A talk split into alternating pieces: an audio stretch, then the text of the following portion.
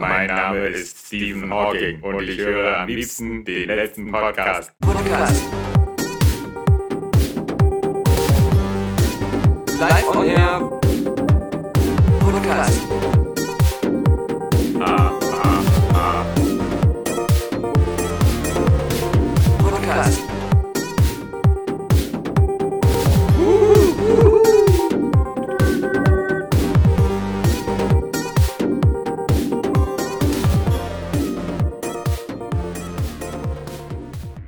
Freue mich schon so, Alexander Vogt. Herzlich willkommen. Ich auch. Ja. Es gibt so viele neue Sachen im Kino. Mein Leben hat wieder einen Sinn. Ich freue mich auf alle deine neuen Themen. Ja, so Sachen wie Phantom Thread, der seidene Faden. Was ist das?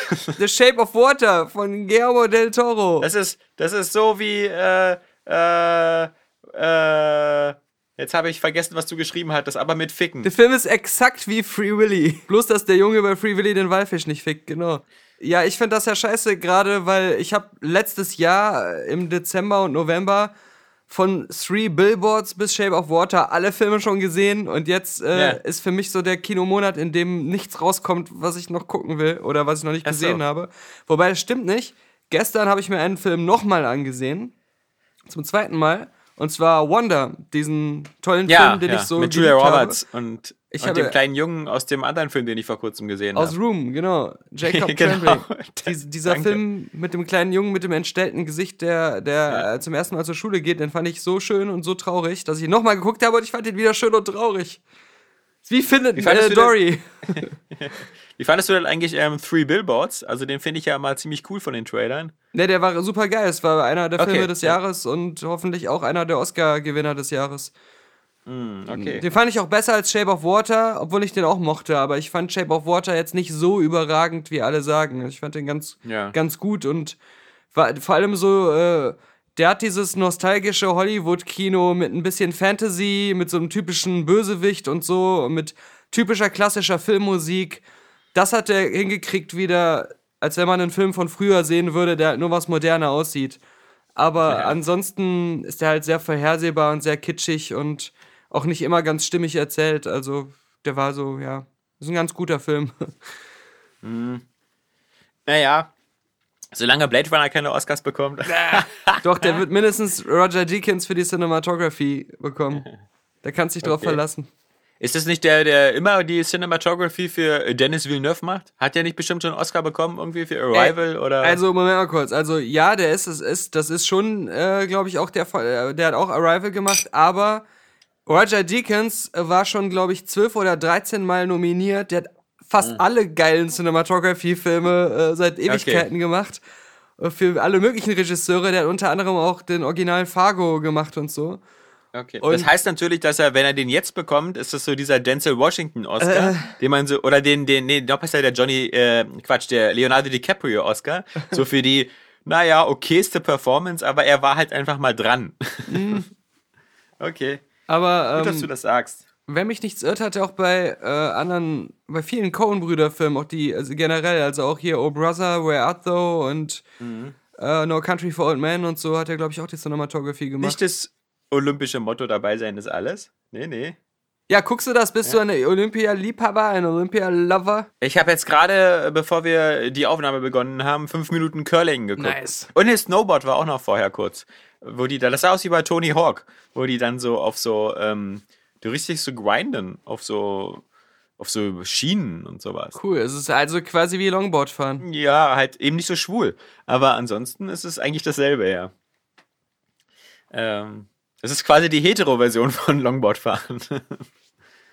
ja, ja. Also wenn du, wenn du schwul willst, äh, ich Ja. habe auch Call Me By Your Name ja äh, gesehen und äh, Das ist ja der Schwulski-Film des Jahres. Also es geht halt um Schwule. Also deswegen so eine, so eine Liebschaft zwischen einem etwas älteren, äh, ich glaube immer noch Studenten, aber der schon so auf dem Weg ist, da äh, seine Promovation zu machen. Oder sein Doktor oder was weiß ich. Aber der wird dann zu seinem Professor nach Hause in die italienische Finca eingeladen, um dem zu helfen bei irgendwelchen Arbeiten und verliebt sich dann in den seinen, glaube ich, immer noch minderjährigen Sohn, der auch schwul ist. Aber das ist so ein, also das ist kein schwulen Problemfilm, sondern es ist fast schon so, das ist wie dieser typische Disney-Kinderfilm.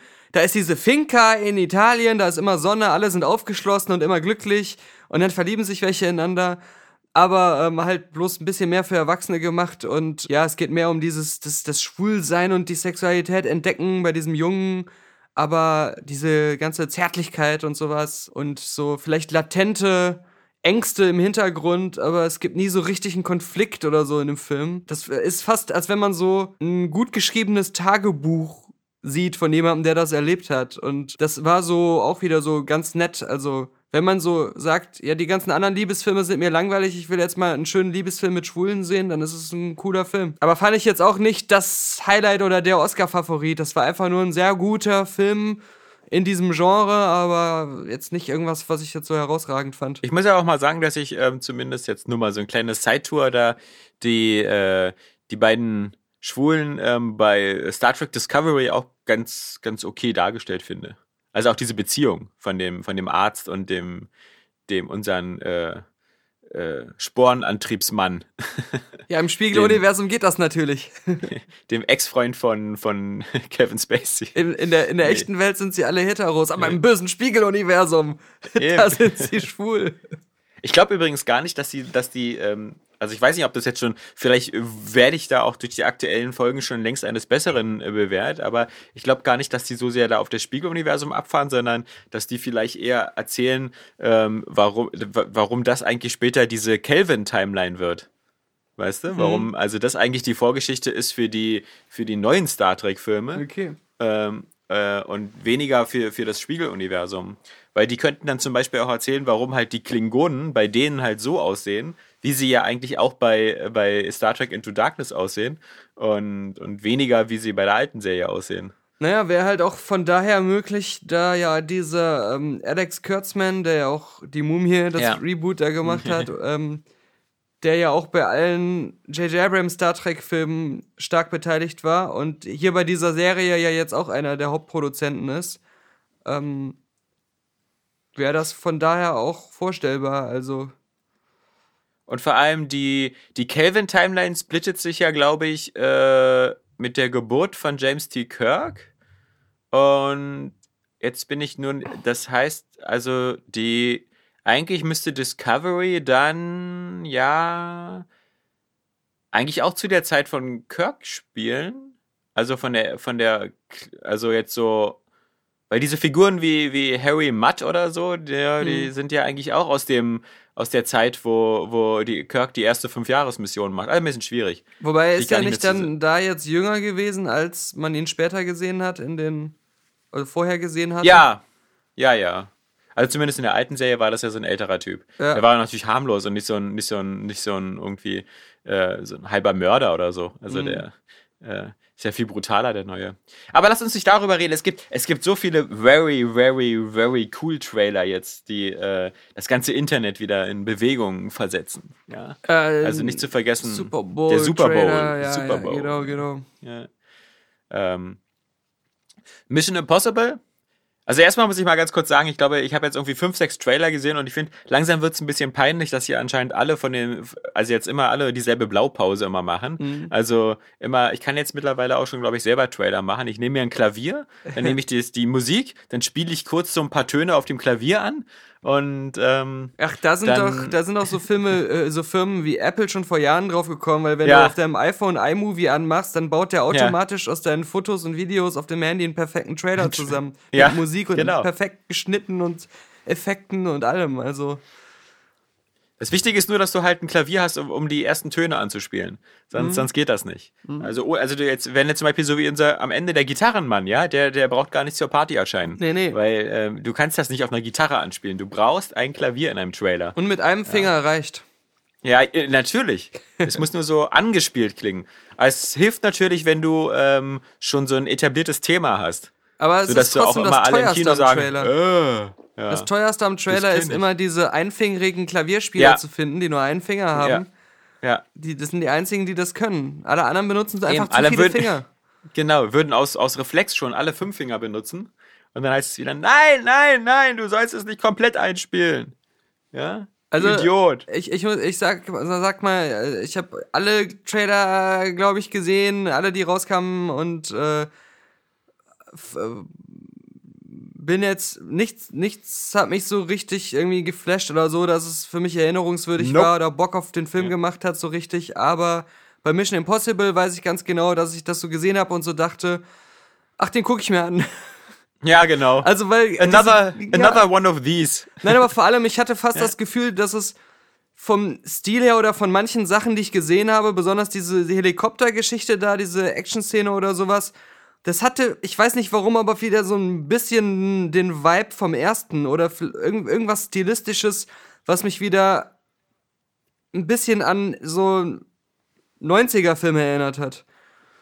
Ja, ja. Also ich fand, ähm, der hatte leider so ein bisschen so diesen ähm, Spectre Skyfall-Look. Also so ein bisschen so dieses so, also gerade so am Anfang des Trailers, weißt du, wo das so alles so ein bisschen so wieder so düsterer ist und und das Ganze wieder so wirkt so äh, so ein bisschen so Rogue Agent mäßig und ah, wie oft glauben Sie, können Sie ihn noch verraten und sonst was und bis er dann selber die Seiten wechselt und er wirkt da so ein bisschen halt wieder so wie der äh, äh, äh, Skyfall äh.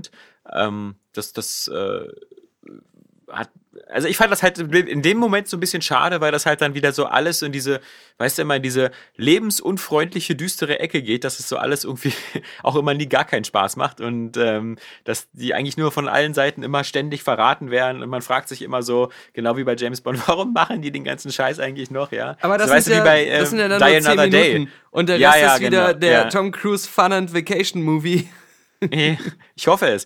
Ähm, aber das sah auf alle Fälle geil aus, vor allem natürlich das mit dem Hubschrauber. Ja. Ähm, wobei ich jetzt sagen muss, ich, ich, ey, ich, ich schäme mich fast, es zu sagen, aber ich habe das erste Mal das Gefühl gehabt zu sagen, ey, er wird langsam alt. Achso. Das, Also, das, das hatte ich beim ich, letzten Mission Impossible auch beim Trailer, aber beim Film dann nicht mehr. Aber ich weiß Ja, noch, dass ja. wir das bei Die Mumie auch gesagt haben. ja, Weil bei Die Mumie war es halt so offensichtlich, wie er die ganze Zeit so CGI-enhanced war. Okay. Und ähm, also als wenn er so einen 3D-Oberkörper gehabt hätte, der so am Computer entstanden ist und, äh, und er auch die ganze Zeit diese noch- krass kaschierten Falten hätte und so. Ich weiß noch, es war, glaube ich, der, der letzte Mission Impossible, wo da auch am Anfang dieser, dieser Gefängnisausbruch ist, Mhm. wo er da auch so mit nacktem Oberkörper rumrennt. Ähm, das, das, da sah er noch wieder so, das war vielleicht auch schon wieder CGI-enhanced, aber das, ähm, da sah er noch so ein bisschen knackiger aus. Und jetzt gerade so im Gesicht, finde ich, äh, kann er dann doch nicht einen gewissen Alterungsprozess, also vielleicht hat er auch zu Hause dieses Dorian Gray-Bild abgehangen. Und jetzt Äh. fängt er plötzlich an zu altern. Also. Aber es ist auf jeden Fall, es ist, es ist noch nicht so wie bei äh, Pierce Brosnans irgendwie, glaube ich, letzten James Bond, Oh, wo man dann immer so dachte, so, zieh das Hemd an! Ja, ja, aber da- waren ja auch die, die, die Action-Szenen so kacke. Und das Mhm. fand ich bei dem Trailer zum Beispiel, das mit dem Hubschrauber fand ich ziemlich geil. Aber ich fand das auch ziemlich geil, wie er sich da von dem Motorrad legt Ja. und da gegen das Auto gegenknallt und so. Das war, ähm, Ach ja, und ich, zeigen sie nicht sogar den Stunt, bei dem er sich verletzt hat, wo er so über diese ja, ja, von einem Haus zum springt? anderen springt, genau. Der ja. unspektakulärste Also Moment. So, wo Jackie Chan wieder im Kino sitzt und sagt so, puh. Jackie da Chan sieht genau, wo er den Fehler macht beim Absprung. Ja. Falscher Winkel.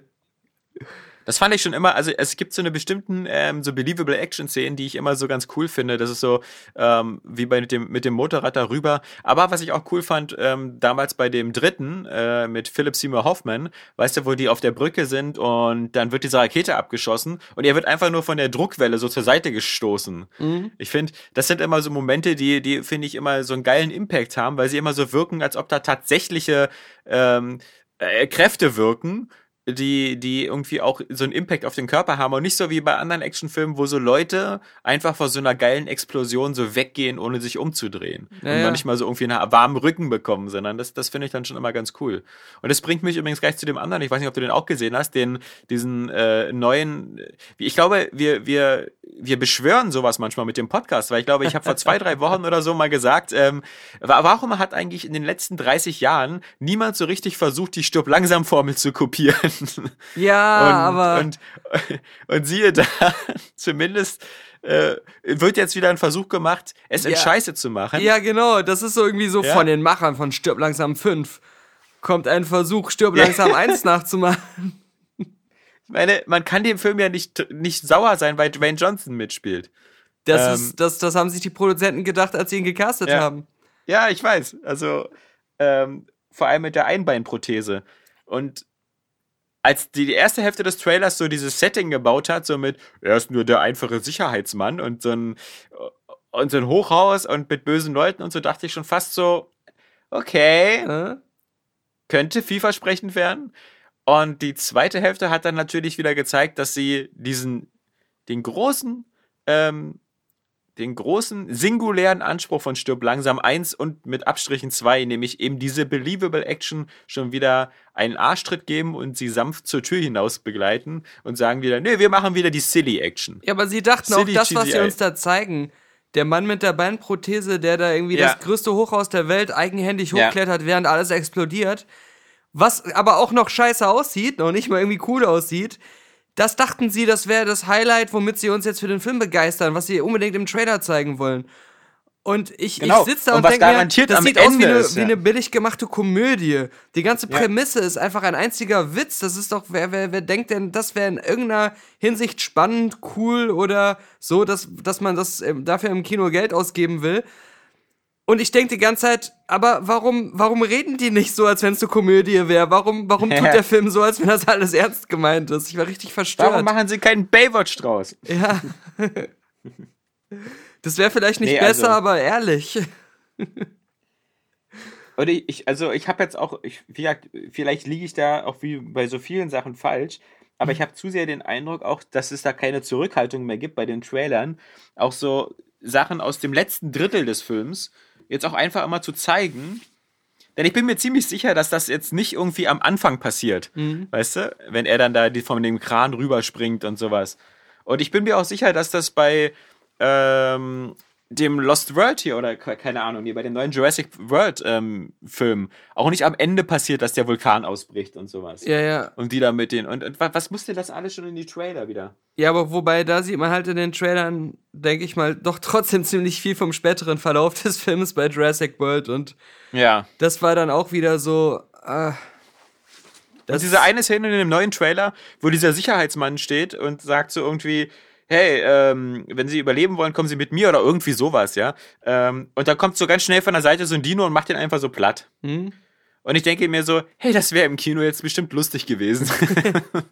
weißt du, das ist so wie, äh, äh, das war Deep Blue Sea oder so, oder? Wo Samuel Jackson dann da ähm, steht und diesen aufbauenden Vortrag hält. Und dann kommt Ja, einfach ja. dieser Hai plötzlich so ram, und frisst ihn. ja, genau, Und genau. Ich meine, schade für alle, die jetzt den Film noch nicht gesehen haben. Aber ähm, Ja gut, heutzutage bei Deep Blue Sea ist es so, ähm, die, die Visual Effects sind nicht gut gealtert, den Ja. kann man nur noch als Komödie sehen. Ähm, als der rauskam, fand ich den echt cool, aber ähm, als ich mir noch mal ein paar Szenen zuletzt angeguckt habe, das war echt so der Beginn noch, als man dachte, man kann jetzt mit CGI alles machen und dass dann immer diese lustigen Knetfigurenartigen Animationen waren, gerade wenn Menschen involviert sind. Und dann, dann ist ja noch was, was, was Lustiges jetzt aufgefallen, nämlich ähm, ist jetzt, wo dieser Tag der Mauerfall irgendwie so lange her ist, dass wir jetzt schon leer, mehr Zeit nach der Mauer, äh, nach der Wiedervereinigung, also nach dem Mauerfall, ist jetzt mehr Zeit vergangen, als die Mauer stand. Also das sind jetzt irgendwie 28 Jahre.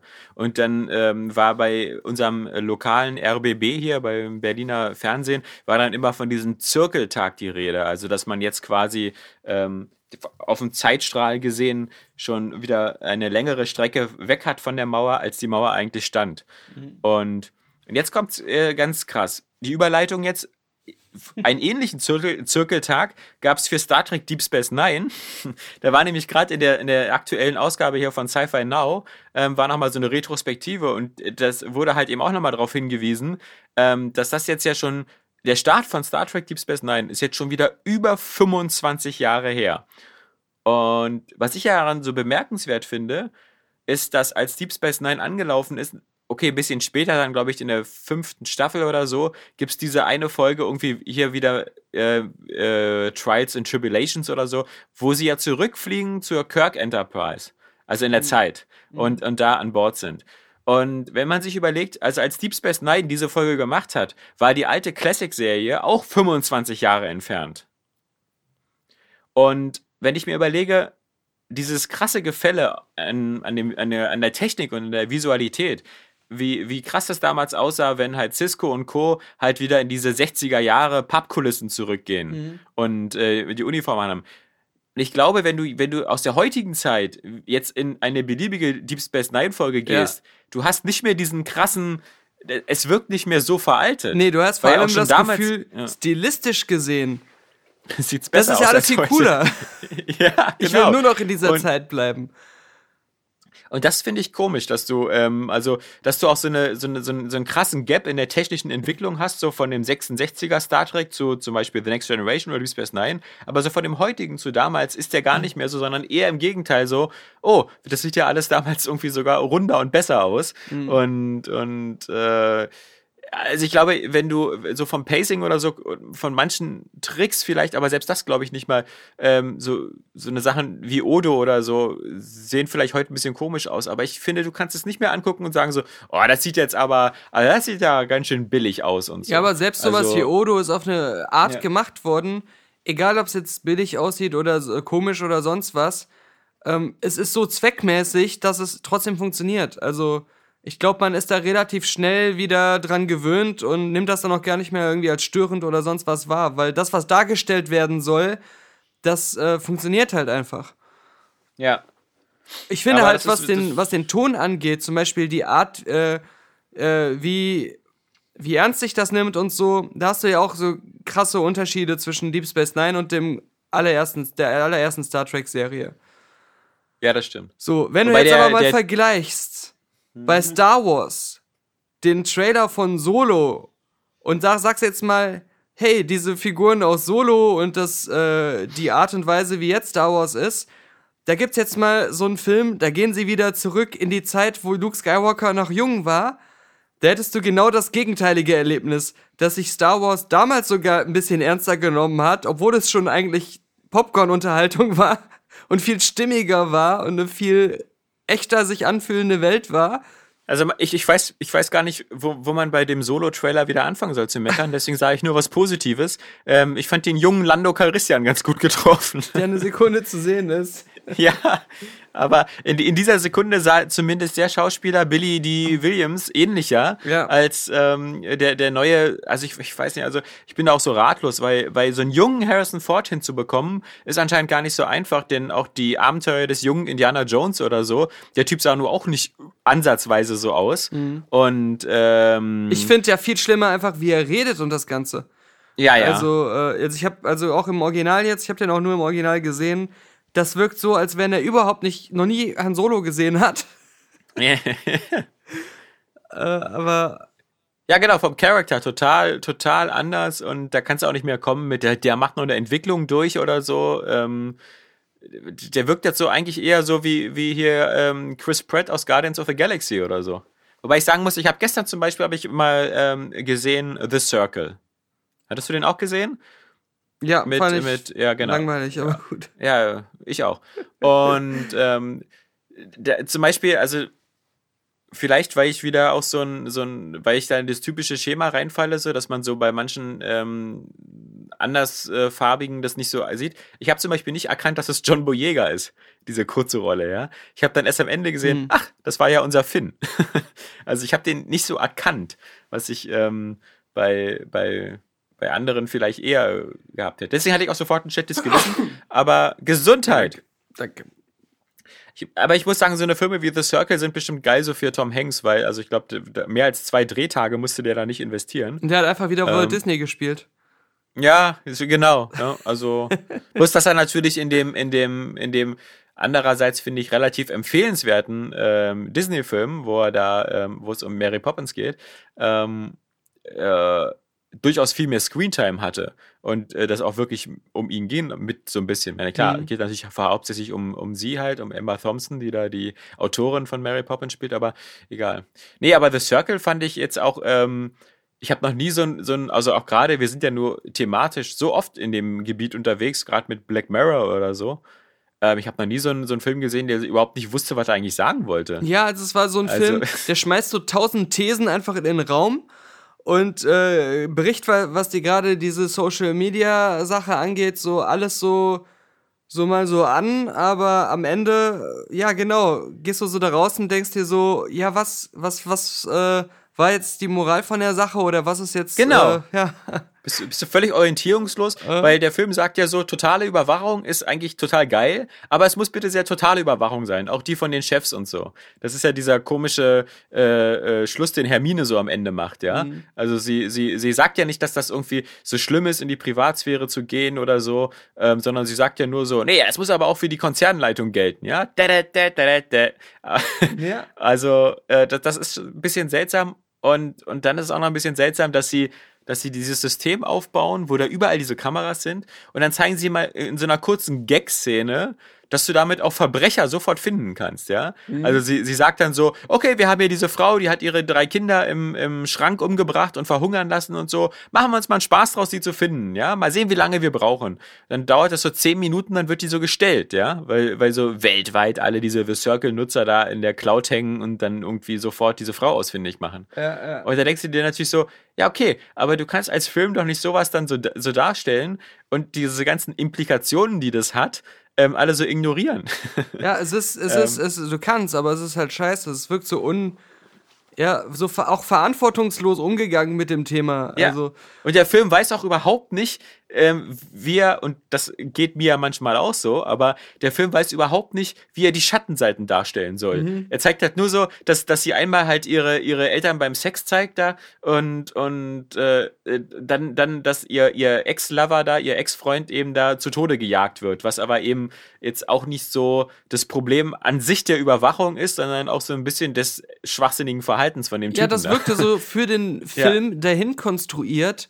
Ja, genau. Und das hat es dann wieder kaputt gemacht. Und außerdem, das Problem des Films ist für mich auch diese totale In Unterkühltheit der Inszenierung und dass diese ganzen Figuren, dass die alle so wie abwesende, neutrale Menschen sowieso schon wirken, wo Emotionen auch sich immer trotzdem kühl anfühlen.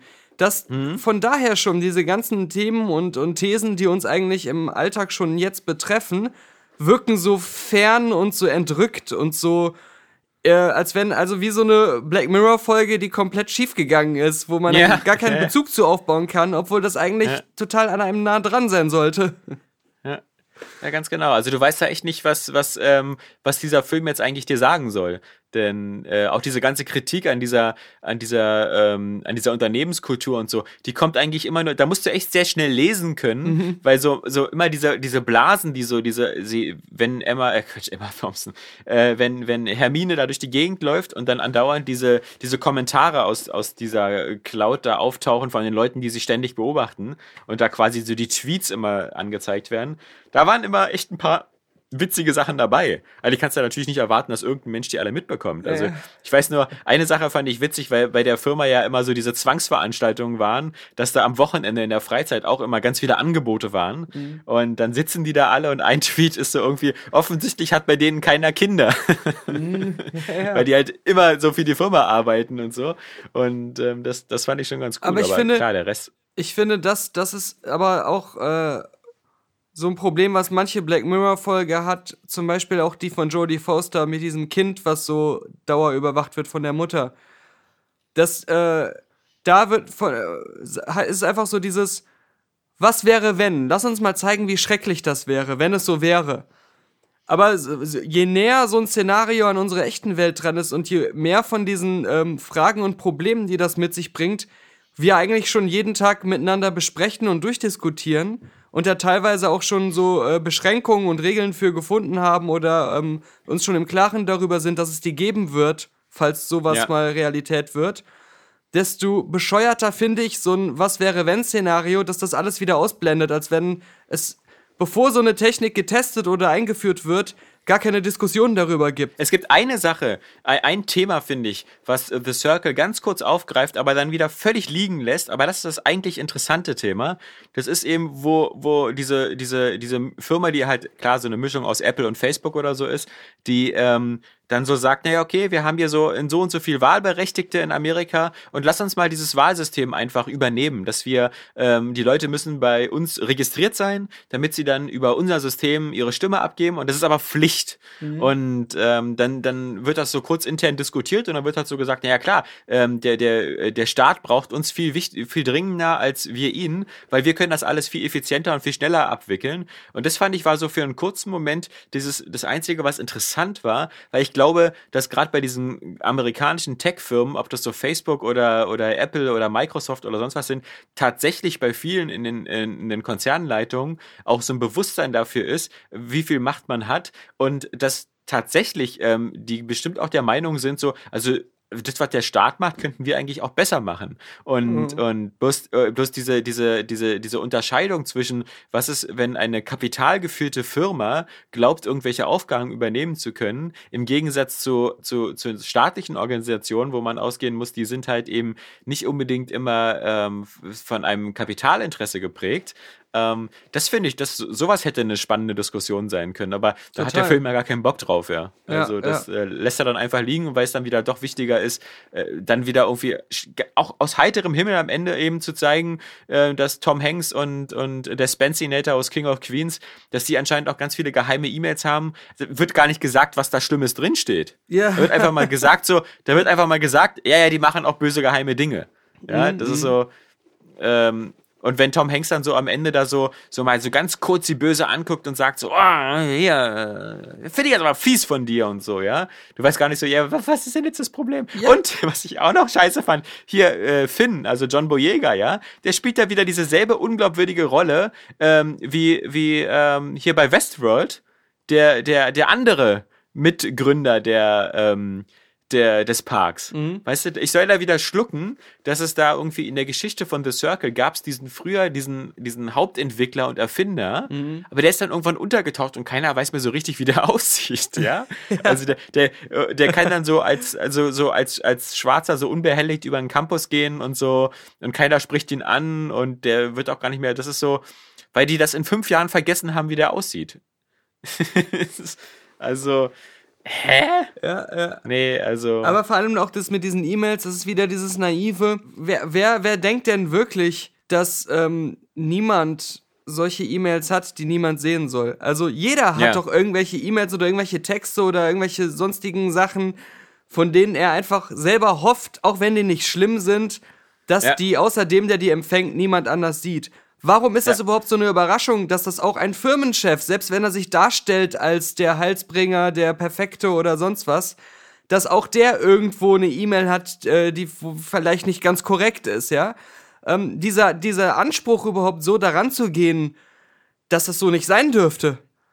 Das ist halt auch wieder so ein bisschen äh, so. Na, vielleicht ist das ja auch der große Trick, den der Film zeigen will, dass, dass, ähm, äh, dass, dass äh, Emma Watson, die auch in diesem Film wieder nur Emma Watson sein kann, dass sie, ähm, dass sie quasi so durch dieses System, durch diese ganze äh, Brainfuck und Gehirnwäsche am Ende so zum, zum größten Verfechter von Transparenz und so wird, dass sie also äh, das- sozusagen das System so sich das eigene Monster schafft und sie am Ende so das krasseste Monster ist. Ähm, aber ja, das ist, ähm, weiß ich nicht. Also da ist sowas wie die Truman Show am Ende besser und Richtig, Das- genau. äh, äh, naja. Nee, aber das, ich wollte gar nicht so groß über Circle sprechen. Ähm, die, eine andere Sache haben wir, glaube ich, auch beide gesehen, was, was so vom Konzept her ja ziemlich geil war, auf dem Super Bowl einen Trailer zu zeigen für das Cloverfield-Paradox Mhm. und dann zu sagen, okay, der Film ist jetzt online. Ja, äh, es, es passt auf jeden Fall zu Netflix äh, Haupttaktik aktuell. Ja, Aufmerksamkeit erzeugen, sich ins Gerede bringen, dass viel über einen berichtet wird. Aber ob der Film dann gut ist, ist erstmal nebensächlich. Ja, Hauptsache Ja. Buzz erzeugen. Das war bei Bright so.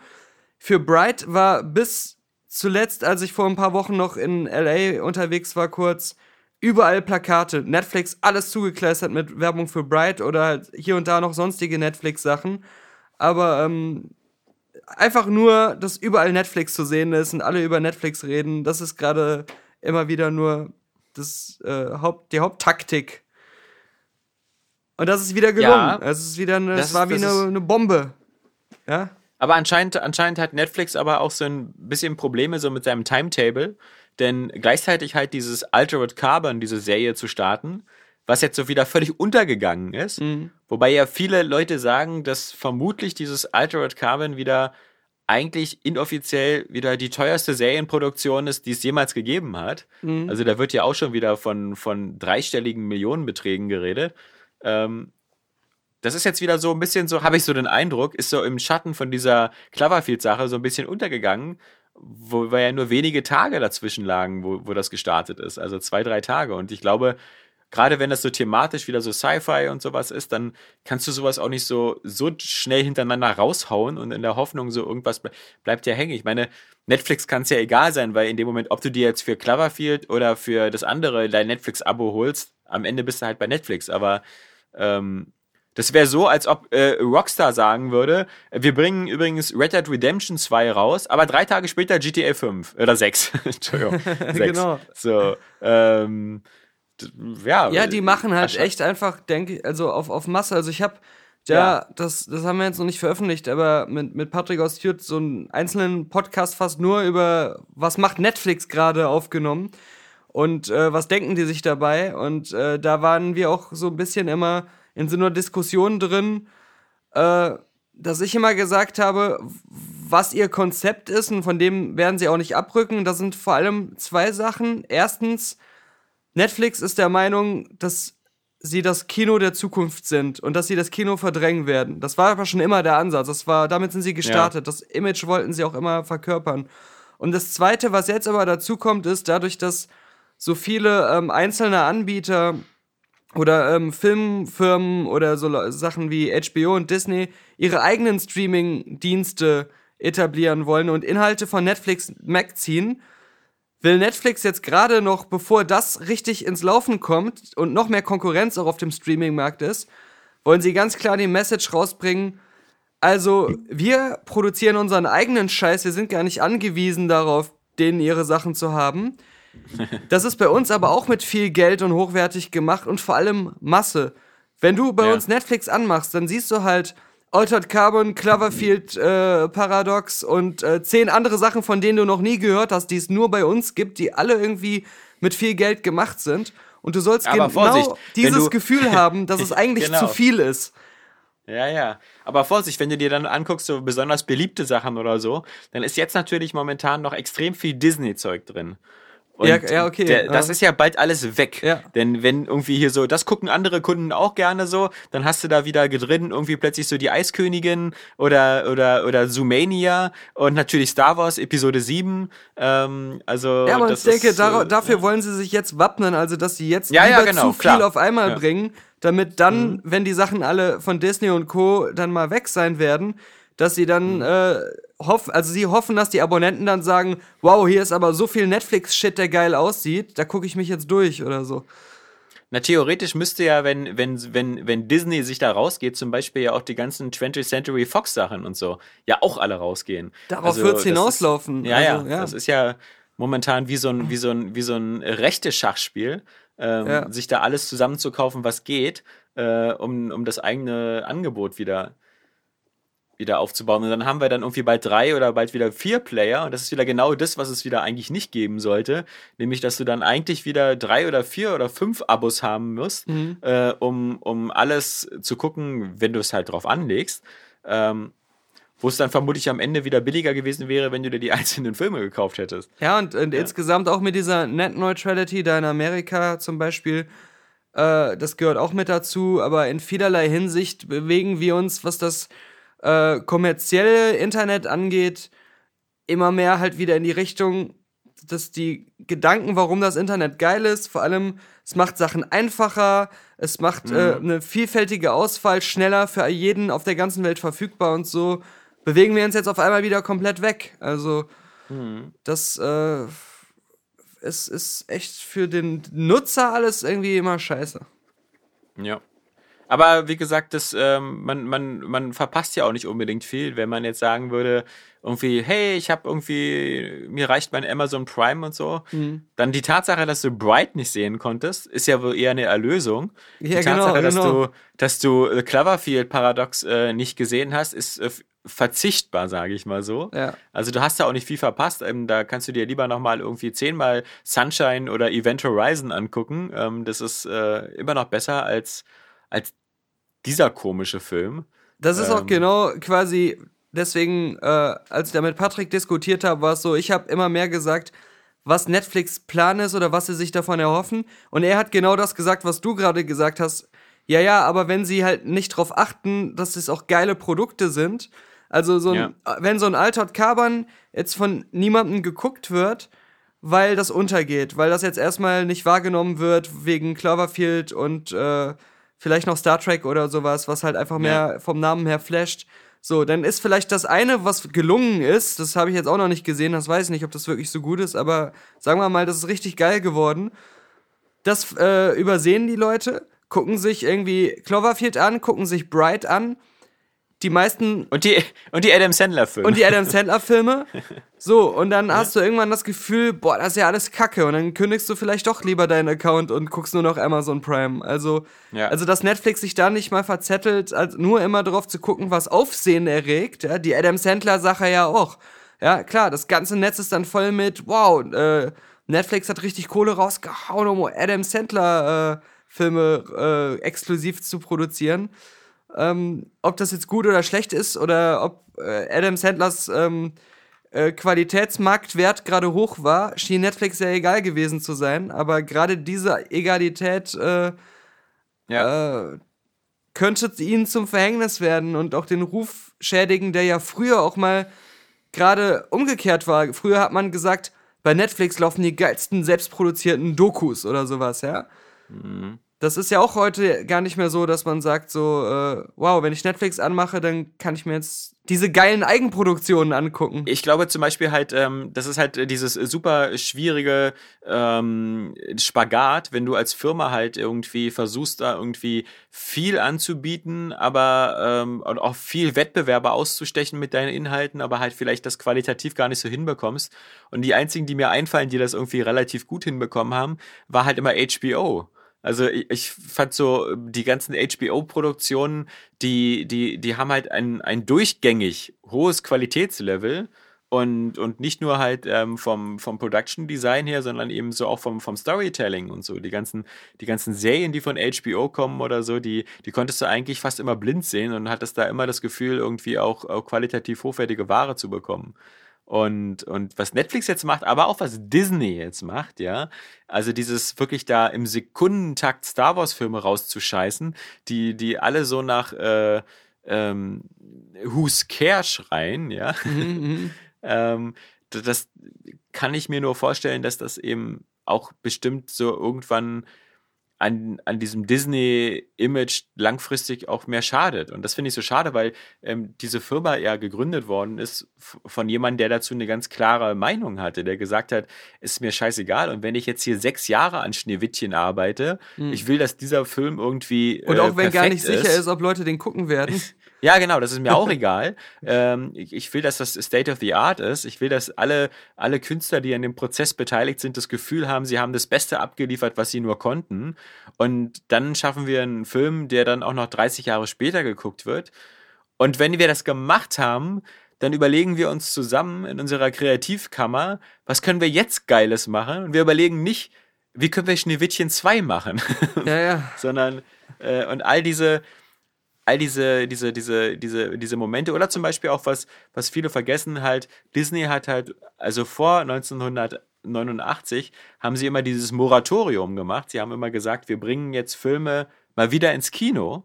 So 20 Jahre später plötzlich noch mal Bambi ins Kino.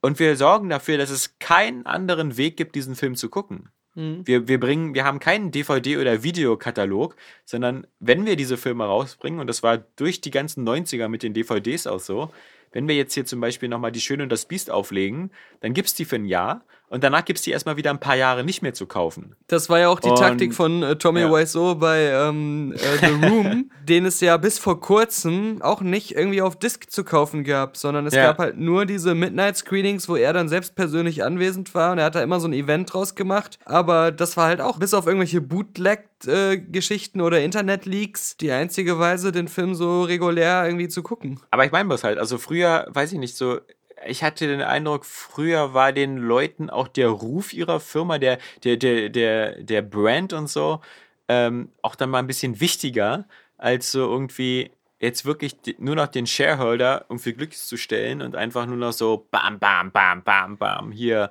alles, alles, was nicht nied- und nagelfest ist, wird heute monetarisiert und umgesetzt und ähm, ich meine, ich, ich finde es ja, wie gesagt, es ist ja krass, dass du jetzt so irgendwie, jetzt kannst du, glaube ich, nächste Woche kannst du Black Panther gucken, in vier Wochen oder fünf Wochen start, äh, startet äh, der ähm, im März oder Mai, weiß ich nicht, der, der ähm, Infinity Infinity, War. Aber aber auch das so, so, dang, dang, dang. Dann hast du kannst fast im kurze- selben Zeitfenster hast du Solo und Deadpool. Und, Ant-Man and the Wasp kommt dann auch schon wieder im Sommer. Und das ist ja fast alles, also wenn jetzt diese 20th Century Fox Sache super wasserdicht lupenrein komplett äh, äh, fixt und, und äh, geregelt ist, dann konkurriert Disney fast nur noch mit sich selbst in diesem Blockbuster-Bereich und damit halt auch in 80% der Multiplex-Kino-Bereiche. Ja. Und dann gibt's ja noch was, was auch ganz interessant ist, ist, dass es wurde ja früher mal gesagt, dass Netflix halt seine Serienproduktion in Auftrag gibt anhand von Erhebungen von, ähm, von, von Nutzerdaten. Das heißt also, sie gucken ganz genau so meistens immer so, welche Genres sind äh, angesagt, welche Kombinationen von Schauspielern und Ähnlichen und so, was zieht besonders. Dass Will da Smith und weniger, ja, das also wenig, naja, ist ja kein Wunder, wenn die Leute sich äh, zufälligerweise gerade Focus und Game of Thrones angeguckt haben. Oder nee, Focus und Herr der Ringe. Aber ähm, das, ich glaube, das Problem ist eher, da rückt natürlich so dieser, dieser kreative Prozess wieder so in den Hintergrund. Es wird so sehr stark nach so Fokusgruppen und Peer-Tests gearbeitet. Ja, und das war früher das ist, anders. ich, das, das war früher anders. Anfangs glaube, war es halt so, dass viele Filmemacher ja immer gesagt haben, oder auch zum Beispiel Kevin Spacey am Anfang von House of Cards Ja. oder so, ähm, er ist doch geil, ähm, wenn jemand mit denen, zu denen kommt mit einer coolen Idee und äh, auch wenn das jetzt irgendein unbekannter Filmemacher ist, dann geben die dem einfach das Geld und lassen den machen. Und äh, meistens kommt da was Cooles bei raus. Sowas gibt's halt irgendwie nur bei Netflix, hieß es am Anfang immer. Oder wir haben hier eine geile Serie am Start. Die ist zwar teuer, aber ist halt irgendwie was, was Neues mit einem geilen Ansatz, mit coolen Leuten, die dabei sind. Dann äh, sind die die einzigen, die dir einfach direkt 100 Millionen geben und äh, die einfach vertrauen, dass es cool wird. Und äh, auch daran glauben. Und jetzt ist es halt genau, wie du sagst, ich habe das Gefühl bei Netflix, die Leute, die da am Hebel sitzen, sind halt selber keine Filmemacher, das sind selber keine so kreativen. Und ähm, ja. die nehmen jetzt aber doch wieder mehr das Ruder in die Hand, was produziert wird und äh, gehen da mehr nach der Algorithmustechnik vor, äh, auch was die Auswahl der Filmemacher angeht. Niemand, der Augen hat. Ja. Nee. Ähm, und, und ich finde, das merkst du halt bei diesen beiden Sachen, bei Altered Carbon und äh, gerade bei dem äh, Cloverfield, so, so ging es mir zumindest. Der Cloverfield-Film, der so produktionstechnisch wirklich wieder hätte auch im Kino laufen können. So, sah, sah Mhm. gut aus, fand ich. Aber ich natürlich das ganze, die ganze Thematik, ähm, die da zu- der Sache zugrunde liegt, nämlich wieder so Paralleluniversen, Mhm. ähm, das ist so, da, da habe ich schon wieder gedacht beim Gucken so, oh nee, das habe ich jetzt aber schon ganz doll oft gesehen. Ja, außerdem ohne Und- in irgendeiner Form so ein ansatzweise eine Logik oder irgendwas, äh, wo, dem man dann richtig auch folgen kann oder Nö, so, oder was man du nicht, entschlüsseln genau. kann.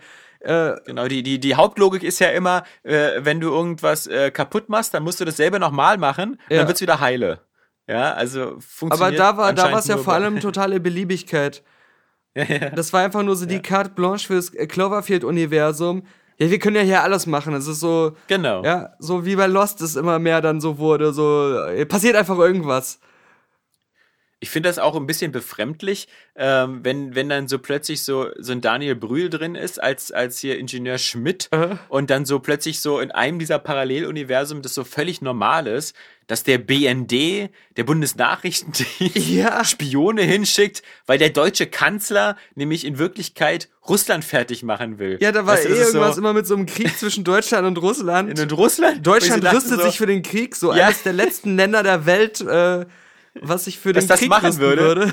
Genau, also ähm, das, wo kommt denn das jetzt her, ja? Wel welch, welcher Algorithmus hat dann das wieder ausgespuckt? Welche, welche Drehbuchautoren, die noch nie in Europa waren und nichts über Europa wissen, haben das wieder geschrieben, nur weil sie mal irgendwo Genau. was vom Zweiten Weltkrieg gelesen haben. Ja? Der, der hat vermutlich gerade Wolfenstein gespielt und gedacht, das wäre jetzt immer noch so. Ja? Ja, Oder hier also- The Man in the High Castle. Ja. Diese Dokumentation von Amazon. Völlig, völlig bizarrer Scheiß. Ähm, und das, das trifft, finde ich halt, ich habe jetzt bei Altered Carbon nur die erste Folge gesehen, aber da, da ist es auch wieder so, Production Design und so, Hammer, sieht alles toll aus, äh, ist wieder so eine Endzeit-Dystopie, interessante Figuren, halbwegs, also hier, ähm, aber ich muss auch wieder sagen, ja, aber, aber diese ganze Thematik wieder mit sein Bewusstsein in so einen Chip machen und oh Gott, das ermüdet mich schon beim Angucken, wo ich so denke, so, auch nicht da schon wieder hin, ja. Das ist so, ich kann mir das schon über, ich kann mir das schon im Kopf ausmalen, wo die Reise hingeht, was wieder so, oh, sein Bewusstsein wieder raufgespielt und dann aber eine Kopie gemacht und, und all diese ganzen Sachen da. Ich, ich habe halt find, nur gehört, So unoriginell. ich habe halt nur gehört, dass äh, viele sich darüber aufregen, dass es irgendwie so eine Welt, wo man immer wieder sich einen neuen Körper aussuchen kann. ja. Aber irgendwie nehmen die meisten dann doch immer am liebsten so einfach so einen weißen. Und ja, selbst die, die vorher eindeutig anscheinend Asiaten waren, Ja, genau, nehmen genau. sich dann lieber, lieber einen weißen Körper. ja, Man weiß ja, in welche Rolle Michael Jackson in der Welt geschlüpft wäre, wenn er gestorben wäre, ja. stimmt. Also auch jemand mit einer in so- funktionierenden Nase. aber weiß. Ja. Ja, nee, klar. Nee, ich finde das Ganze so, ich habe da die erste Folge gesehen, hatte wieder so, weiß ja wieder so dieses Gefühl, oh, ich habe eigentlich nicht Lust weiterzugucken, was nicht heißt, dass ich keine Lust habe weiterzugucken, weil es unbedingt schlecht ist oder so, sondern weil ich einfach denke so, ah, ich habe das Gefühl, ich habe das alles schon mal gesehen. Und, und, diese, und diese Themenkomplexe habe ich alle schon mal Mhm. Ja, dann müssen halt aber, wenn, wenn das alles ist, dann müssen zumindest die Figuren einpacken und interessant sein oder so. Ja, das ist halt zum Beispiel nicht so. Dieser, dieser, dieser Hauptdarsteller, der irgendwie so, unter anderem natürlich auch in dem Robocop-Remake der, der Robocop war. Ist der nicht auch in Ähm. äh, Suicide Squad dieser äh, ja, Typ ja, gewesen, der, der Geliebte von Enchantress? Ja, ganz genau. Der da irgendwie einen sehr hübsch zusammengestellten Oberkörper hat. Ähm, der, der wirkt aber zum Beispiel, es gibt bei, bei dieser anderen Sci-Fi-Serie, dieses The Expanse, gibt es auch so eine Art Detektivermittler, der hat sogar fast dieselbe Frisur. Weißt du, diese komische, das soll vermutlich so eine Sci-Fi-Weltraumfrisur sein, dass du so den ganz krass überzogenen Mittelscheitel hast. Ähm, und der wirkt auch von der, von, der, von der Art her fast genauso. Also immer dieses so angepisste, du bist zwar in der Zukunft, aber eigentlich trinkst du mal gern Scotch und rauchst eine Zigarette, du bist ein bisschen so aus der Und Zeit Frank gefallen und so. Ja, ja, ja, ja, sowas. Ähm, das ist alles so, das sind so diese jetzt, diese Tropes, die du jetzt immer wieder hast und die, ich wette, irgendwann, wenn du nicht aufpasst, bringst du das im Kopf auch alles durcheinander. Du Äh. weißt gar nicht mehr, in welcher Serie du gerade bist, weil sowieso fast alle gleich aussehen. Und das ist zum Beispiel sowas, wenn du jetzt mal so an Gravity denkst, ja, da, da gab es eine, eine Weile überhaupt keine Weltraumfilme und dann kam so einer wie Gravity und, und er hat aber so diesen auch zumindest so, einen- so einen ganz krassen Ansatz, eben einfach nur so sich mit dieser einen Frau zu beschäftigen und ihren Überlebenskampf im Weltraum. Und das macht er richtig gut. Mhm, mhm. Und, aber das hattest du vorher eben noch nicht gesehen, diese ganzen Sachen, ja. Ähm, und das, das, das werden wir, glaube ich, eine Weile erstmal nicht sehen.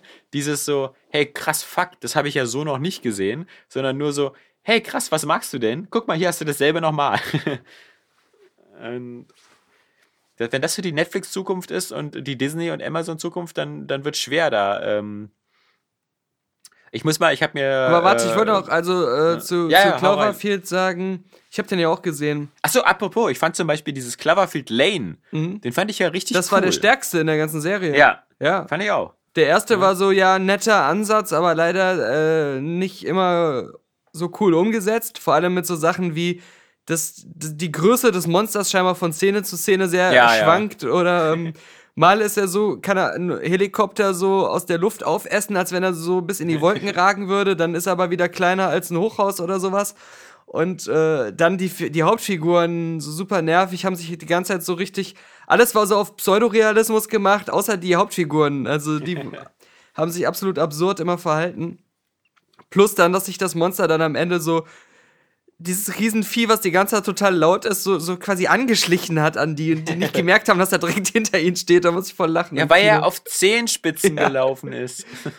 Aber das, äh, der, der zweite war wirklich äh, ziemlich gut. Aber da war es genauso wie bei dem äh, neuen jetzt, dass das ursprünglich nicht als Cloverfield-Film geplant war, sondern Ja. erst mitten im Entstehungsprozess auch dann J.J. Abrams das irgendwie übernommen hat und gesagt hat oder adaptiert hat in sein Cloverfield-Universum. Und dann wurden auch noch extra Szenen und so da dran äh, gefügt. Und das wurde dann, die Handlung wurde auch verändert, damit es in Cloverfield reinpasst. Und das war jetzt bei dem neuen Film auch so, der hieß irgendwie erst äh, The God Particle. Und Ja. Ähm, ja, ist dann später erst zu so einem Cloverfield-Film wieder so umgemodelt worden. Also ich bin mir auch sicher, das mit diesem letzten Shot da, mit diesem, was man da sieht, ich, ich Ja. weiß nicht, ob man das Ja, jetzt ja. spoilern soll, aber äh, das hat, war ja wieder so ein bisschen wie bei Cloverfield Lane mit der letzten Szene. Ja. Ähm, ja, das war Das garantiert war so nicht. das einzige verbindende Element. Ja. Ja. Sowas wie mit dieser Hand oder so, das war bestimmt vorher schon dabei. Äh, aber ja. genau. Aber da muss ich, das, das hat ja, das hat ja auch, wenn du jetzt noch nie einen Cloverfield-Film gesehen hast und so, das hat ja überhaupt nichts großartig mit dieser Welt zu tun. Mhm. Ähm, es wird ja auch nicht irgendwie erklärt, irgendwie, das, ich dachte so am Anfang war es so irgendwie so, dass dieser Film vielleicht erklärt, warum diese Cloverfield-Monster auf die Welt kommen oder so. Mhm. Aber das, das macht ja der Film gar nicht. Also der, Nee. der erzählt ja was, was ganz anderes halt, ja. Die, aber das fällt mir auch ein, das Originalkonzept, was ich mal von der Geschichte gelesen hatte, als ich Anfang des Jahres meine, meinen Vorblick auf das Filmjahr 2018, auf das Kinofilmjahr 2018 für Golem geschrieben habe, wo jetzt schon zwei Filme drin sind, die nicht bei uns im Kino laufen, sondern halt nur bei Netflix erscheinen. Das ist zum einen ja dieser äh, mit Natalie Portman, ähm, der, äh, dieser Science-Fiction-Film von Al- Alex Garland, Auslöschung heißt er, glaube ich. Der wird äh, in Europa nicht im Kino laufen, weil Netflix sich da die Rechte gekrallt hat. In Amerika, glaube ich, aber schon. Und das ist auch ein, genau wie Cloverfield jetzt, eigentlich fürs Kino gemachter Film, der äh, voll mit dem Ex-Machina-Regisseur und Autor halt. Und ähm, der auch sehr cool aussieht in den Trailern, den ich gerne im Kino sehen würde, wegen den Visuals. Na, genauso wie der neue Film von Duncan Jones. Stimmt, ja, der, genau. Der, ja. äh, der auch Genau. bald äh, erscheint, der irgendwie in Berlin in der Zukunft spielt. Mhm. Und ich meine, von dem fand ich ja nur auch, also hier Moon und, und so, ähm, äh, ziemlich geil. ja. Ähm, und ich habe aber auch schon Angst, wenn ich das schon wieder sehe, so Production Design und sowas, dass das auch wieder darunter leiden könnte, dass der jetzt in diese Sci-Fi-Dystopie-Müdigkeit genau reinschlägt, Mhm. weil der schon wieder genau dieselben Themen bedient. Mhm. Und, und hätte ich, wäre ich nicht vorher von Netflix schon so zugeschissen worden mit diesen Themen, also mit Black Mirror, mit Carbon, mit sonst was, dann, dann würde ich da vielleicht mich mehr drauf freuen, als, als wenn der jetzt erscheint und man wieder denkt, ach guck mal, das ist jetzt so Blade Runner in Berlin. Richtig, richtig. Ja? Ja. Also, Aber die, oder Total Recall, ja. die, diese Originalstory war halt, ähm, dass die dieses äh, Higgs-Boson-Experiment, dieses äh, Ja. Hy- Hadron Collider im Weltraum, äh, wir suchen das Gottpartikel und versuchen Energie aus dem Nichts zu erzeugen. Das machen die halt und dann verschwindet die Erde, genau wie das jetzt auch am Anfang von dem Film ist. Ähm, und dann kommt wie aus dem Nichts auf einmal so ein Raumschiff, das Europa heißt. Und was halt auch schon viel fortschrittlicher ist und so. Und äh, so sollte der Verlauf des Films eigentlich sein, ja? Dass solche Sachen passieren. Und dass ich jemals in einem Film sehe, einen Wissenschaftler oder Astronauten oder sonst wen, der im Weltraum sagt, wir stehen auf dem Kopf. Das ist die Lösung. Ja, mein Gott, alles verkehrt rum. Ja. Ja. Wieder Das hat so. so ein bisschen so, das war so, weißt du, wie bei Flut der Karibik, wenn sie so das Schiff umdrehen müssen so unter ja. Wasser, damit so in dieser anderen Welt alles hinhaut. Also, Aber ähm, es kam ja letztes Jahr dieser Film live raus. Ähm, ja, Und den fand ich auch nicht nur eingeschränkt gut. Äh, da hat mich auch vieles gestört. Vor allem das äh, Alien fand ich blöd.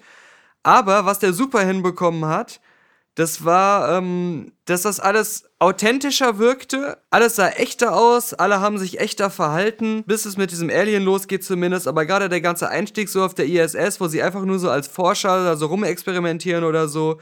Das war richtig Ja. atmosphärisch und hat so ein geiles Mittendrin-Gefühl, als wenn man wirklich im Weltraum auf so einer Station wäre. Bei dem Cloverfield-Film hatte ich die ganze Zeit das Gefühl, der kann sich nicht entscheiden zwischen so einer leichten Komödie und so einem heiteren Film, wo die schrecklichsten Sachen passieren, aber alle trotzdem irgendwie dann noch ganz gut mit klarkommen und gut drauf sind und ihre Witzchen zwischendurch machen. Und so einem Film, der ernst gemeint ist und eine authentische Atmosphäre erzeugen will.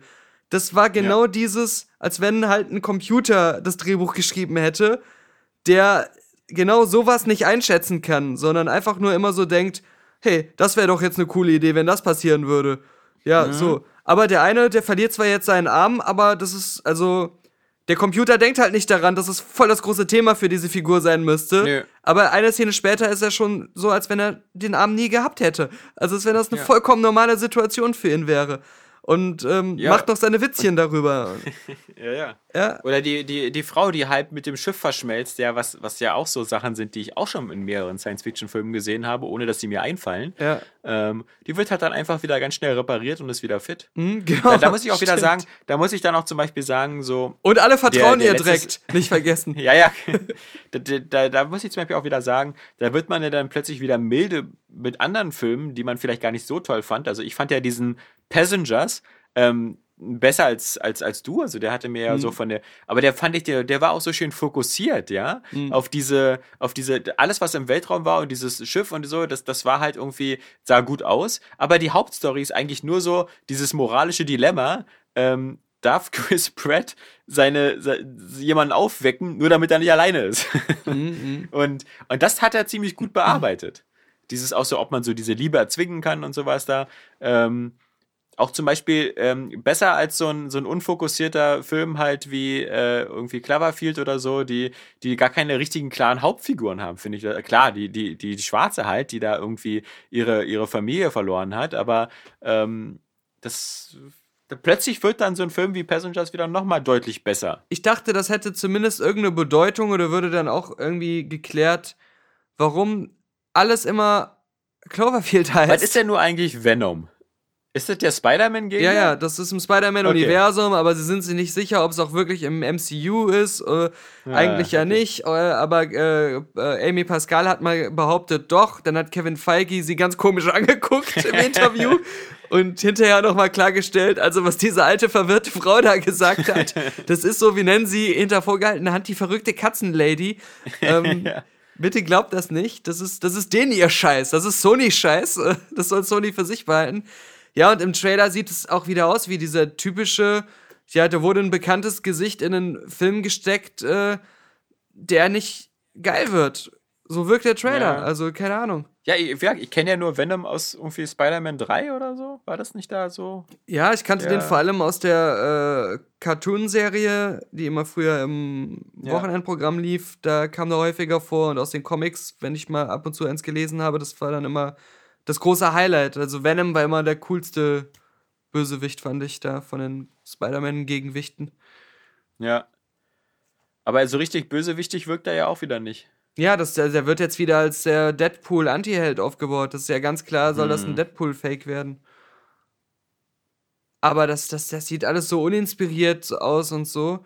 Also, obwohl ich halt finde, dass immer noch bei, so ein bisschen Resthoffnung beim Tomb Raider-Film ist, hat das alles für mich Ja. immer so genau diesen Vibe. Äh, so, so eine eigentlich sehr guter Schauspieler oder Schauspielerin wird da in eine Rolle gecastet, aber der Film drumherum wirkt halt total uninspiriert, als wenn er halt nur so versucht, so ein paar geile Shots zu rekreieren, die man so von so einem Film erwartet, aber sonst passt da nichts zusammen. Oder wie der Jeremy Renner ähm, Bourne-Film oder sowas. Also, Ja, so kommt das alles immer rüber. Ich habe halt immer so ein bisschen die Sorge, dass ähm, der Tomb Raider-Film sich sehr, sehr, sehr stark an den letzten beiden Spielen orientiert. Oder vor allem an dem ersten Reboot-Spiel. Mhm. Ähm, und dass äh, sowas geil ist, wenn man einen Controller in der Hand hat und das spielt. Ja, weil es vor allem ein geiles halt Spiel so- war. Genau, weil, weil, das Gameplay cool ist, aber ich habe das ja nicht so gern gespielt, weil ich die ganzen Zwischensequenzen so cool fand, Ja. sondern, sondern weil, weil das einfach ein geiles Gameplay war. Mir hat's Und immer am meisten halt Spaß diese- gemacht, wenn ja. Lara alleine unterwegs war, ohne diese Ja, ganzen klar. Freunde oder sonst wen. Am besten mit Bogen. ja. Ich habe Aber- übrigens auch jetzt mit auf meiner, das, das, ähm, auf meiner Xbox One hatte ich jetzt mal äh, Halo Guardians angefangen. Halo 5. Ah, okay. Und ich glaube, das hattest du damals auch gesagt. Das, ich finde das so geil. Das hat ja so mit eins der, der, der geilsten Intro-Sequenzen. Ja. So der, der ganzen Halo-Reihe, Ja. wo, du so, wo du siehst, so wie diese vier, fünf, ich weiß gar nicht, das sind ja keine Spartans, äh, was auch immer da, so eine, diese Elite-Soldaten, ja, die, die werden da so abgeworfen aus dem Raumschiff, fliegen Ja. dann so durch den Orbit runter und auf dem Weg dahin machen sie das echt so wie bei den Teenage Mutant Ninja Turtles, springen immer so von einem Schiff zum anderen, schießen zwei Leuten in den Kopf, schießen dann wieder weiter und ich, ich sitze die ganze Zeit so dabei und denke mir so, boah, sieht das alles geil aus. Komm, hör auf, ich will gar nicht spielen, mach mir einfach, zeig mir einfach diese Videos weiter. Richtig. Ja. Weil, weil das ist so wie bei dem Intro damals von, von Crisis, Mhm. wo du so auch denkst, so, boah, geil, da macht er die Kraft, dann wirft er das Auto um, dann schießt er darauf. Aber im Spiel sieht das nie so aus und da kannst du das auch alles gar nicht und da kämpfst du mit jedem Grunt irgendwie zwei Minuten. Ja. Aber so am Anfang und so sind das so fließende Bewegungen und das ist alles auch geil choreografiert und du denkst dir so, oh, geil. Schade, dass das Spiel überhaupt gar nicht so ist. Ja, aber und selbst abgesehen davon, es ist halt auch, es schafft halt auch null die Stärken der alten Halo-Spiele hervorzurufen. Nö. Das fängt schon nö. da bei der extrem verdümmten Gegner-KI an, die überhaupt nicht mehr Ja. auf dem Level von früher ist. Äh, und geht aber auch damit weiter, dass das Spiel, als ich es gespielt habe, war es ja nun auch schon mehrere Jahre alt. Ja. So viele Bugs immer wieder hatte, äh, die ganze Kampagne über so viele Ecken, wo auch irgendwie Texturen komplett fehlten oder so Geschichten, äh, wo die Landschaft nicht mehr richtig ausgearbeitet war, wenn man sich mal zwei Meter nach links oder rechts vom Hauptpfad bewegt hat. Ähm, Aber da, da- was, was mir da immer passiert ist, dass meine äh, KI-Gefährten, die Gefährten sind ja auch so super blöd, sich minutenlang ins Gesicht schießen lassen und einfach nicht in Deckung gehen oder nur so ganz kurz in Deckung gehen, dann wieder aufstehen, sich wieder ins Gesicht schießen lassen oder dass die minutenlang auf einen schon toten Gegner weiter einschießen Ja, um sicher zu gehen. und einfach nicht mehr mit mir kommen.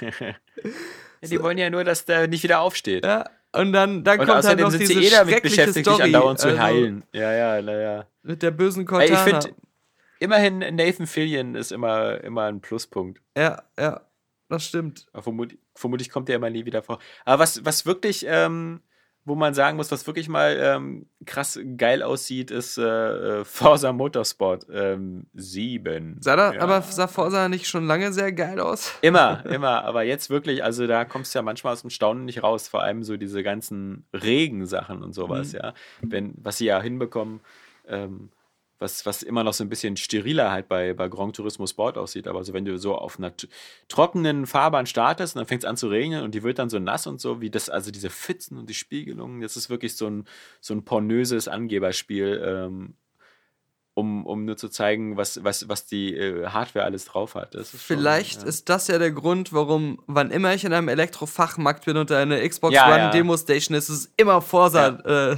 Ja, ja. oder FIFA, wenn man, weil man weiß, dass bei FIFA die Leute immer Bock haben, schnell eine Runde zu spielen im Kaufhaus, Mhm. aber äh, meistens habe ich da jetzt immer Forza gesehen. Und meistens haben Leute auch gespielt. Also. ja.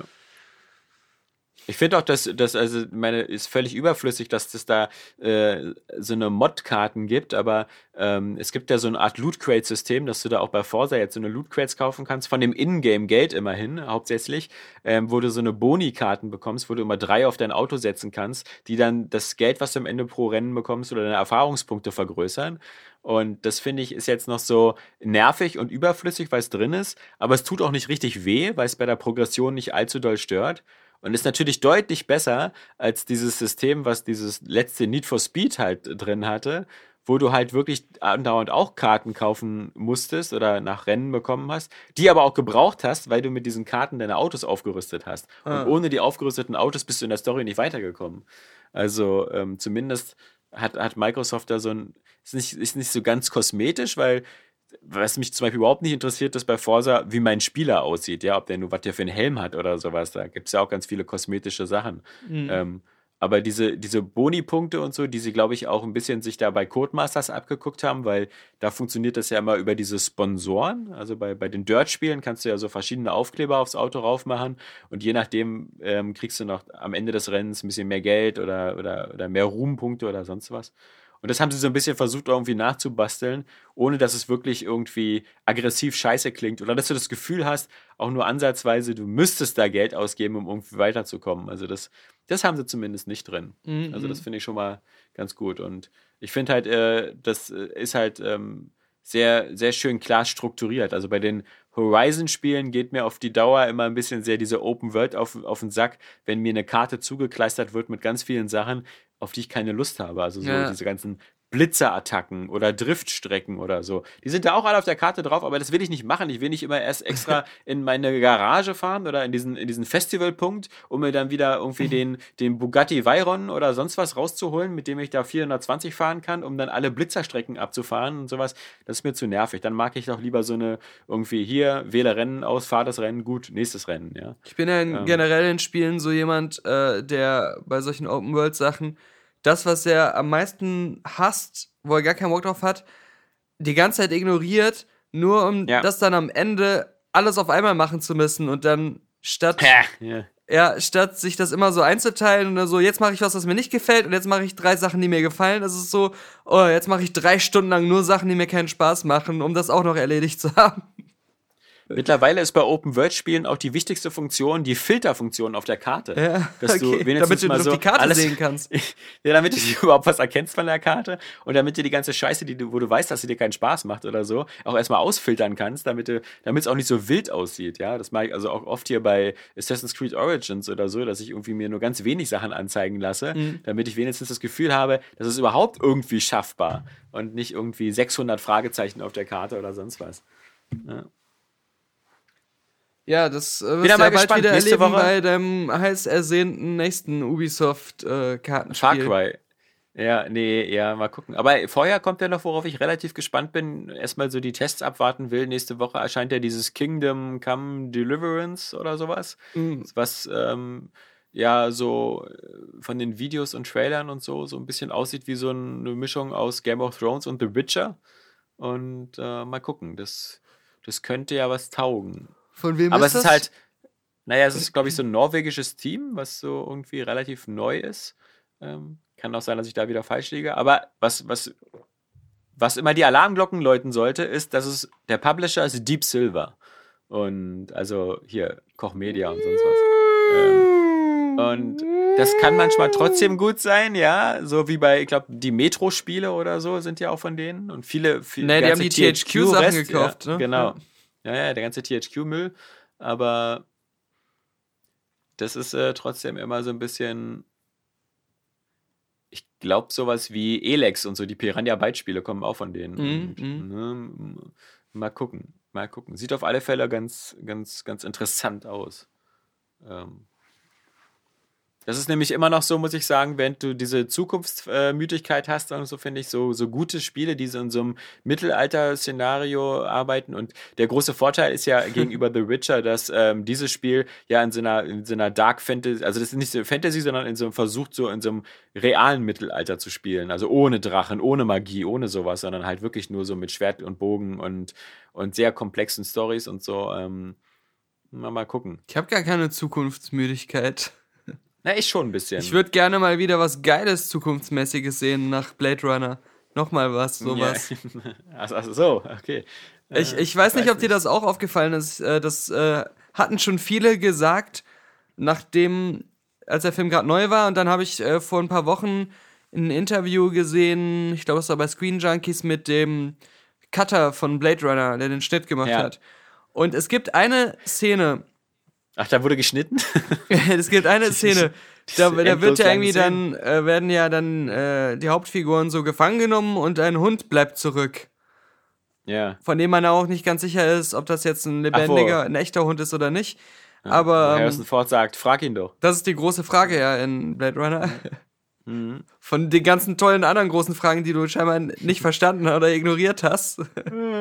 Aber ähm, dann ist, ist, also du siehst halt, wie die, die Hauptfiguren so entführt oder weggebracht oder zusammengeschlagen werden. Und dann siehst du halt diesen Hund und dann Schnitt zu irgendwelche Wilden äh, ja, stimmt, sitzen ja, am ja. Feuer und essen irgendwas. Und alle waren sich immer sicher, dass sie den Hund gegessen haben. Und der Cutter hat jetzt aber gesagt, naja, es war zumindest nicht so gedacht. Also die Leute ähm, haben das zwar so verstanden, aber das war einfach nur unglücklich im Schnitt. Die Frage ist natürlich, ob so ein Hund genauso schmeckt wie ein echter Hund. Ja, genau. Oder ob, das wird ja in Blade Runner 3 geklärt, ob ein Replikant Ja. genauso gut schmeckt wie ein echter Mensch. ja, ist Geht nicht nächste Woche auch irgendwie oder diese im, im Februar auch wieder Westworld weiter? da Mir gab es ja auch diesen das Trailer zu, ne? Zu der dritten Staffel. Äh, zweiten Die Staffel. zweite. ja. Du bist schon in der dritten. Aber das sah, es war für mich so, also ich gucke das auch wieder und vielleicht wird, äh, wird es ja gerade deswegen dann wieder ähm, besser, weil es sich vielleicht dann nicht so äh, in, in die totale Ernsthaftigkeit und Verkopftheit wieder reitet, die dann am Ende nicht aufgeht. Weil das wirkte für mich jetzt wieder wie so ein B-Movie-Trash-Fest, nur in einem geilen Look. Also viel Action, viel Roboteraufstand und so. Äh, das, das wirkte aber jetzt nicht mehr so wie diese große philosophische Sache plötzlich. Ich finde so am Ende der, der ersten Staffel wirkte das so, so ein bisschen so wie bei dem Ende so von Cabin in the Woods, dass du so plötzlich so gesehen hast bei Westworld, was es dann noch alles für, für Themenwelten geben würde. Ja. So Samurais und sowas. Und da dachte ich so, es ist ja wieder so, wieder was anteasen, was du nicht einlöst. Mhm. Weil es wird auch keine irgendwie Weltraumwelt geben oder so, wie der, der Nachfolger von, von Westworld damals in den 70ern. Also ich hoffe Ähm. wirklich, und es, äh, dann, dann wird es auch äh, mir besser wieder gefallen. Vorher habe ich es ja trotzdem auch gerne zu Ende geguckt, aber ähm, es ist halt für mich alles nicht ganz aufgegangen. Haben wir im Podcast bei Ja. die letzte Filmkritik auch ganz lang drüber geredet, äh, über Westworld. Ähm, aber wenn sie sich, wenn dieser Jonathan Nolan sich das jetzt mal verkneifen könnte in der zweiten Staffel, dass jetzt wieder alles am Ende schon so Teil des Plans war von Ja. äh, Anthony Hopkins oder von dem, äh, wie ist er, Bernard oder so. Ja. Äh, wenn, das, wenn das Thema jetzt einfach vorbei ist, ja, und es dann nicht wieder Ja. tausend äh, Rückverstrebungen und äh, ja, aber die Figur ist eigentlich die Figur und das ist, gehört alles noch zur Handlung vom ersten Teil. Äh, lass doch jetzt eine neue Storyline von dem Punkt an starten, äh, wo es nicht der große Masterplan ist. Das, das wäre super. Ja, wenn du das von einem, glaube ich, nicht erwarten kannst, dann von Jonathan Nolan.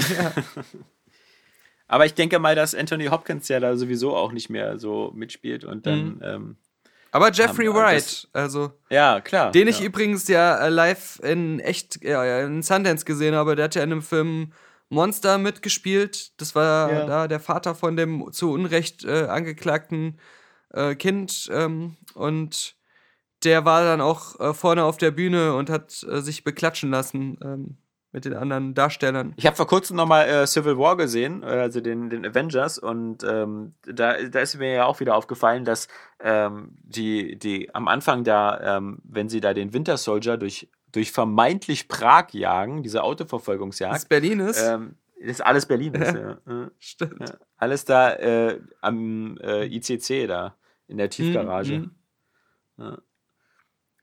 Was, was man, was, was halt so blöd ist, weil sie dann nämlich fünf Minuten später wirklich nach Berlin fahren.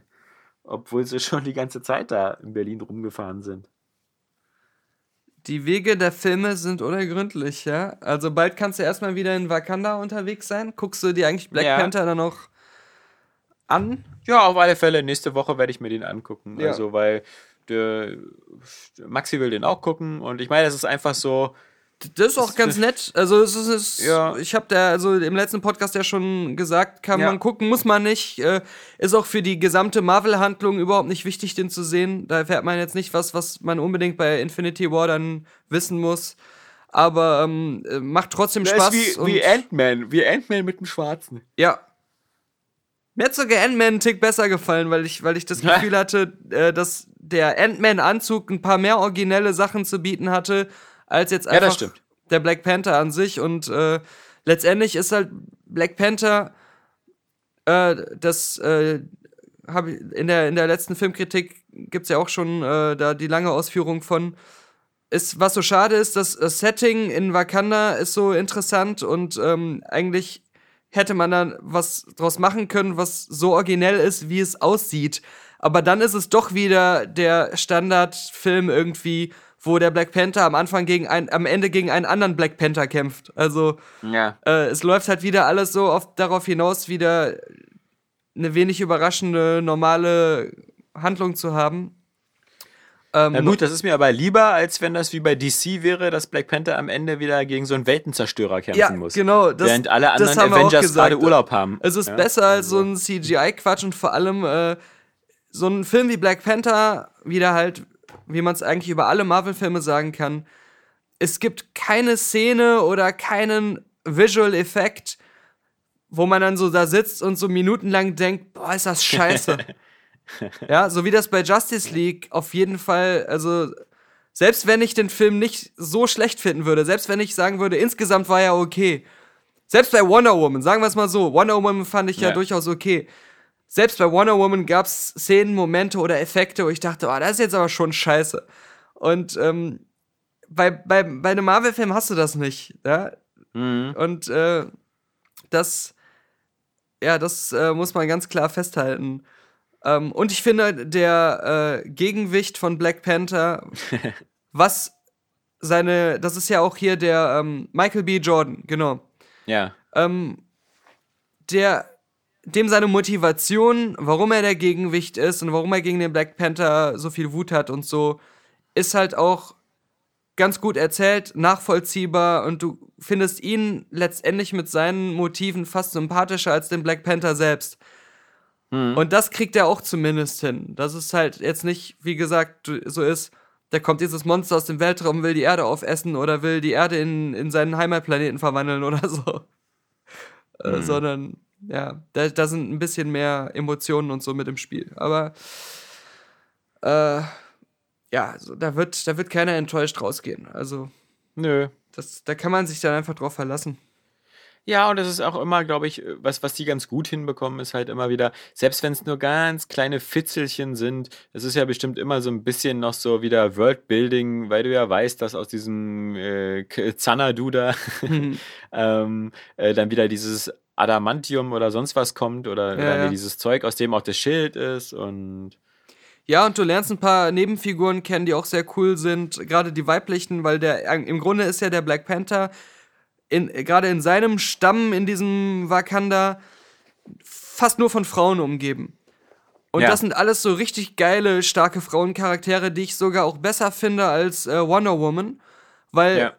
Bei Wonder Woman hast du halt immer noch dieses, sie hat diese weibliche Naivität und das Ganze. Und es wirkt doch immer so, als wenn sie halt dieser super plakative Gutmensch ist, der, diese perfekte Erscheinung irgendwie.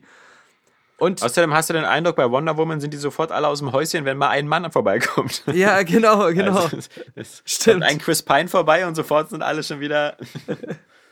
Ja, aber die, die, um diese Leibwächter da bei Black Panther und diese super Kämpferfrauen, die sind alle einfach badass, so non-nonsense badass und äh, eigentlich krasser als der Black Panther selbst, ähm, was mich im Film immer wieder gewundert hat, warum die nicht direkt die Stammesoberhäupter sind, weil die eigentlich viel krasser Ja. drauf sind als er, viel, viel besser kämpfen und so.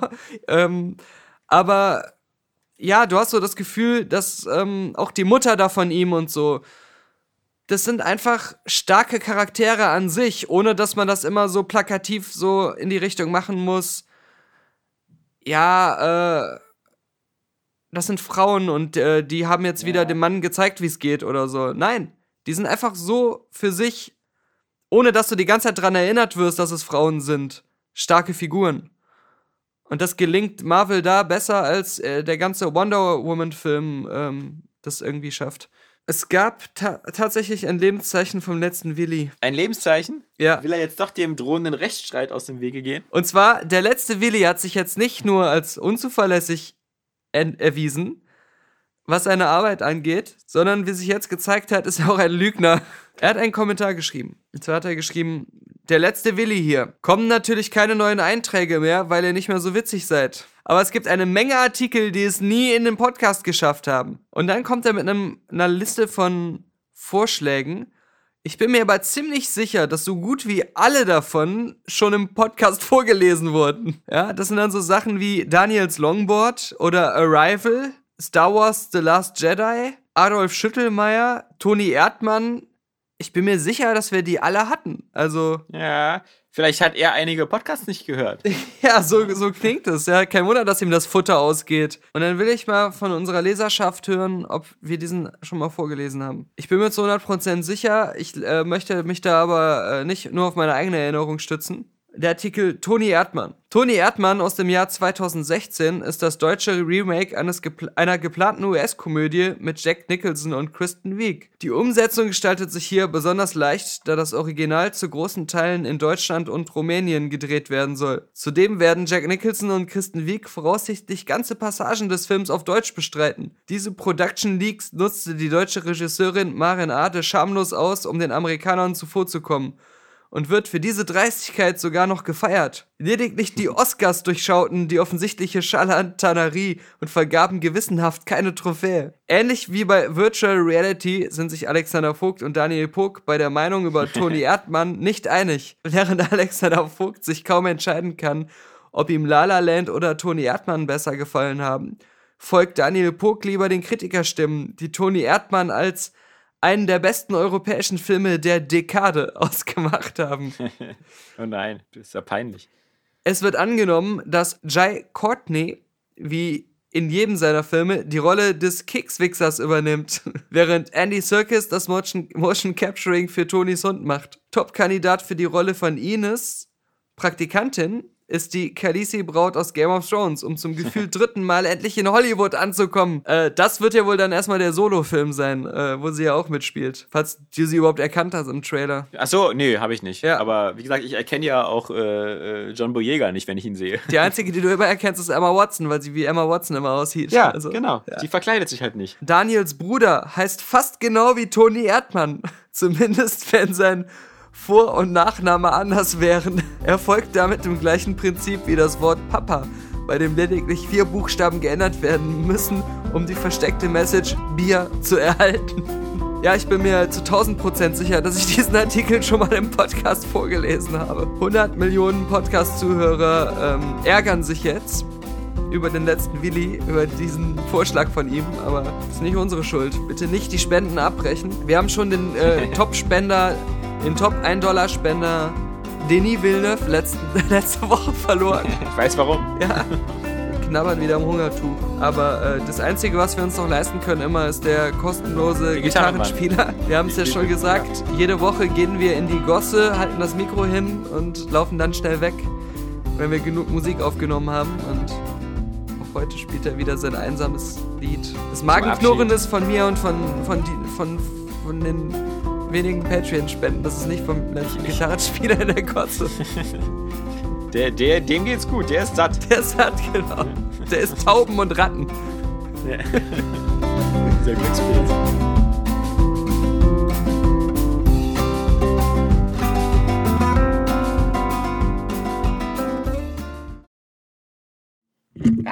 fällt das Dreibein immer um? Warum fällt das Dreibein immer um?